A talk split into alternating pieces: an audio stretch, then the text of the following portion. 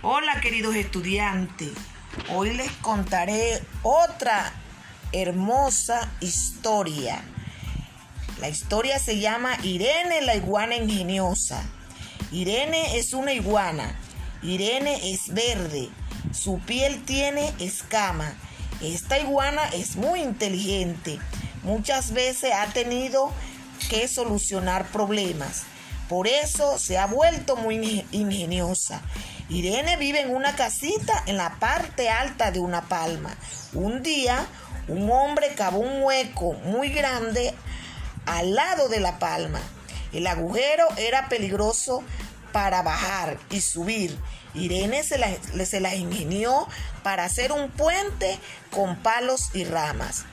Irene pidió ayuda a Adela y a Enrique.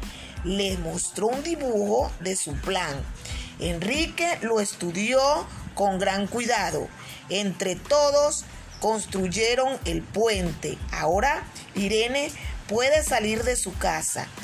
Todos los amigos del bosque pueden usar también, también pueden usarlo también. Los amigos están contentos por la tarea cumplida. Cuando trabajamos en equipo, todo es más fácil, dijeron los amigos. Y colorín colorado, esta historia ha terminado. Queridos papitos y queridos estudiantes, espero que, la, que esta historia le haya gustado. A continuación, papitos y mamita, vamos a hacer una comprensión de esta hermosa historia. Vas a comentar con tus hijo esto. ¿Dónde vive Irene? ¿Por qué crees que vive allí? ¿Qué problema tenía Irene? ¿Qué significa ser ingenioso? ¿Por qué dice la lectura que, que Irene es ingeniosa? ¿Quieres ayudar a Irene a solucionar el problema? ¿Por qué crees que era peligroso subir y bajar de la palma?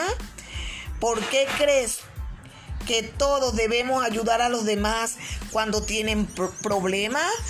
Entonces, papitos y mamitas, ahí te dejo esas preguntas para que las analices.